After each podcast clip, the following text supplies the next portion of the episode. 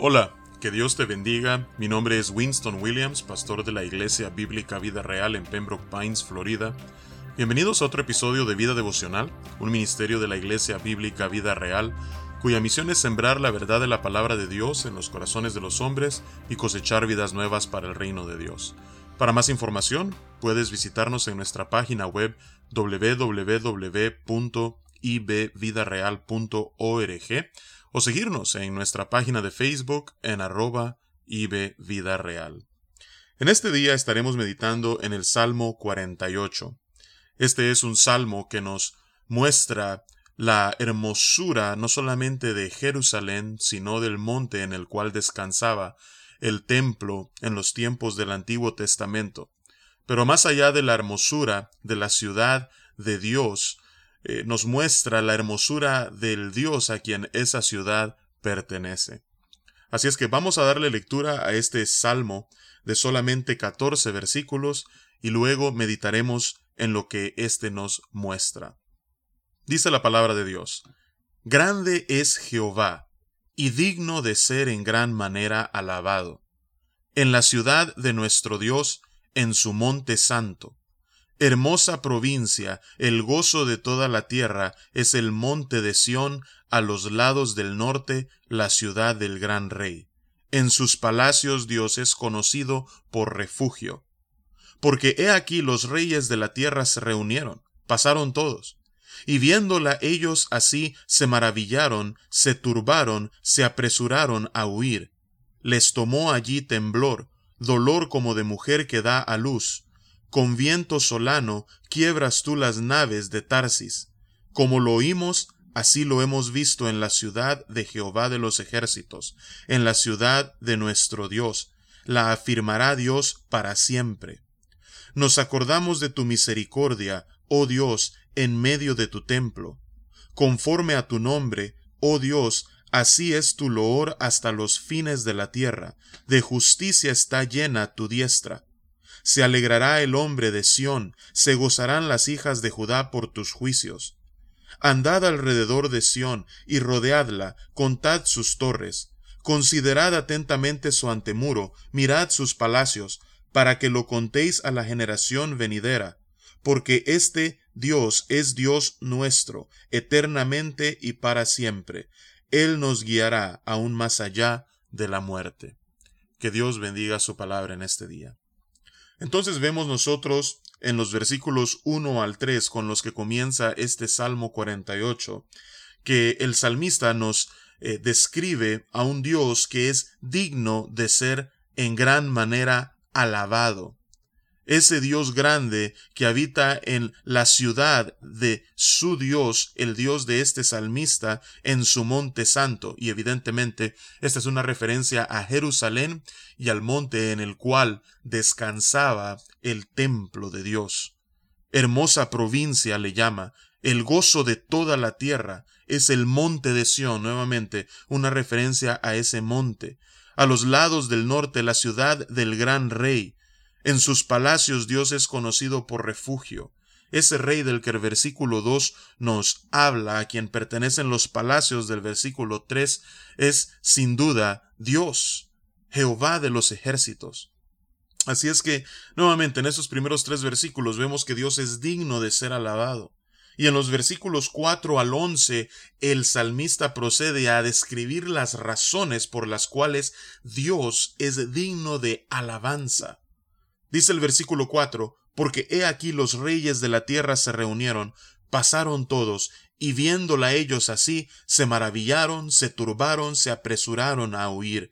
Les tomó allí temblor, dolor, como de mujer que da a luz. Con viento solano quiebras tú las naves de Tarsis, como lo oímos, así lo hemos visto, en la ciudad de Jehová de los ejércitos, en la ciudad de nuestro Dios, la afirmará Dios para siempre. En un momento en la historia del pueblo de Israel, muchos eh, historiadores ven en este salmo eh, el trasfondo de lo que fue la invasión eh, frustrada de Sennacherib, rey de Asiria, cuando quiso tomar a Jerusalén, pero sus esfuerzos fueron en vano.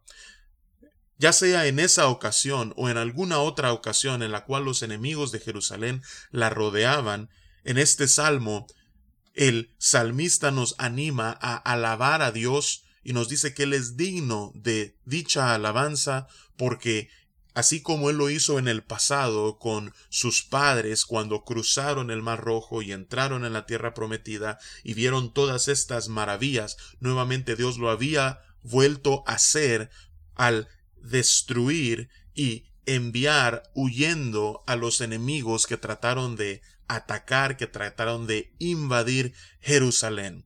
Dios como ese poderoso guerrero, defensor de su pueblo, frustró los planes del enemigo y protegió su ciudad santa en donde su pueblo moraba. Así es que por esa protección que Dios provee, no solamente en el pasado, sino que continúa proveyendo hasta el día de hoy, el salmista nos anima a alabar a Dios por su fidelidad, por su cuidado y por su protección. Los versículos 9 al 11 continúa el salmista diciendo, Nos acordamos de tu misericordia, oh Dios, en medio de tu templo. Conforme a tu nombre, oh Dios, así es tu loor hasta los fines de la tierra, de justicia está llena tu diestra. Se alegrará el monte de Sión, se gozarán las hijas de Judá por tus juicios. Cada vez que Dios interviene a favor de los suyos, la respuesta de su pueblo es, además de alabanza gran alegría y gozo por las maravillas que Dios hace en medio de ellos. Así es que vemos nosotros que en los versículos 4 al 11 nos da la razón por la cual ese Dios grande es digno de alabanza. ¿Y cuál era la evidencia de que Dios lo había vuelto a hacer? En los versículos 12 al 13, al hacer un recorrido de la ciudad y del templo, el salmista apunta a cómo quedaron intactas las estructuras de la ciudad como evidencia de que los enemigos no pudieron hacer nada contra ella. Dice él, andad alrededor de Sión y rodeadla, contad sus torres, considerad atentamente su antemuro, mirad sus palacios, para que lo contéis a la generación venidera.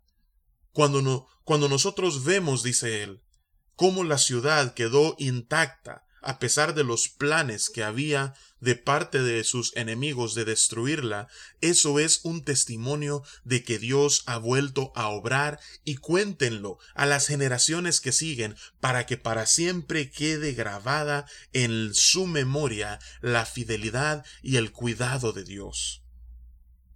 Luego concluye el Salmo en el versículo 14 con una declaración de confianza porque este Dios es Dios nuestro eternamente y para siempre. Él nos guiará aún más allá de la muerte. Aún después de que este tiempo sobre esta tierra, que es pasajero, haya llegado a su final, aún después en la eternidad, Dios continuará guiando a los suyos. Así es que vamos a orar y vamos a darle gracias a Dios por su protección, por su cuidado, por ser el mismo ayer, hoy y para siempre, y que nos dé un corazón alegre, lleno de alabanza a su nombre, porque Él es digno, y que cada experiencia que Él nos ha permitido vivir con Él pueda quedar grabada en nuestras memorias y sirva de testimonio para las generaciones futuras. Padre, venimos ante tu presencia en esta mañana, pidiéndote, Señor, que siempre puedas mantener nuestros ojos abiertos a tu cuidado y a tu protección. Y Padre, que en respuesta a ese cuidado que tú nos brindas, a tu fidelidad y protección, nosotros podamos para siempre alabar y exaltar tu nombre que es digno de todo loor y de toda alabanza. Padre, te pido, Señor, que siempre podamos traer a nuestra memoria y acordarnos de tu misericordia y cómo tú has obrado maravillas en nuestras vidas. Y Padre, que no solamente esto nos sirva como una roca en la cual podemos ser sostenidos en tiempos de tribulación y de prueba, sino que además sirva de testimonio para las generaciones futuras, nuestros hijos, nuestros nietos, de que Dios, tú eres nuestro protector, nuestro ayudador y el que provee y cuida de los suyos. Así es que Padre, te alabamos en este día, porque más allá de la hermosura de tu santa ciudad, esto apunta, Señor, a la hermosura de ese Dios tres veces santo a quien nosotros adoramos. Y es en tu nombre, Padre, que oramos y te alabamos. Amén y amén. Que Dios te bendiga y con su favor nos encontraremos mañana.